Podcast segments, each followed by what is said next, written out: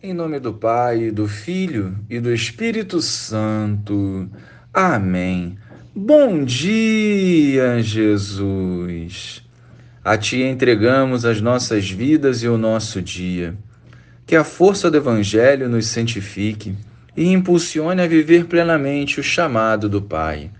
Livrai-nos de todo o mal. Amém. Naquele tempo, Jesus atravessava cidades e povoados ensinando e prosseguindo o caminho para Jerusalém.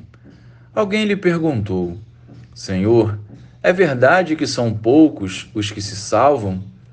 Jesus respondeu: Fazei todo o esforço possível para entrar pela porta estreita. Porque eu vos digo que muitos tentarão entrar e não conseguirão. Uma vez que o dono da casa se levantar e fechar a porta, vós, do lado de fora começareis a bater, dizendo: Senhor, abre-nos a porta. Ele responderá: Não sei de onde sois.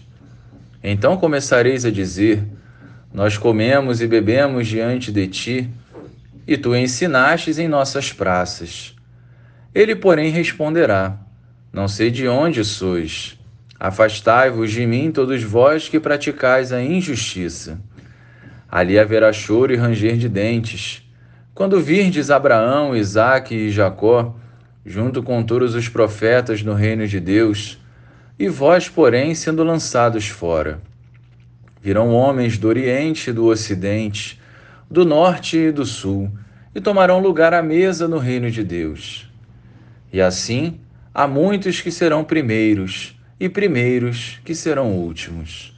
Louvado seja o nosso Senhor Jesus Cristo, para sempre seja louvado. O Senhor hoje nos dá uma dica preciosa.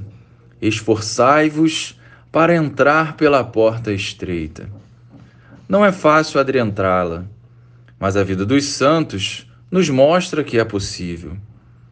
A palavra de hoje nos leva a refletir acerca do esforço que estamos fazendo para viver a santidade e, consequentemente, ganharmos a vida eterna. É preciso refletir como anda a minha vida de oração, qual o meu empenho em buscar a confissão regularmente, o quanto tenho priorizado a Deus em cada dia e também o quanto as minhas ações refletem aquilo que é a vontade do Senhor. Entrar pela porta estreita exige muito mais que belas palavras, exige ações concretas e coerentes. Pela conversão diária, entramos em profunda comunhão com o Senhor, a qual, para ser fortalecida, exige dedicação da nossa parte.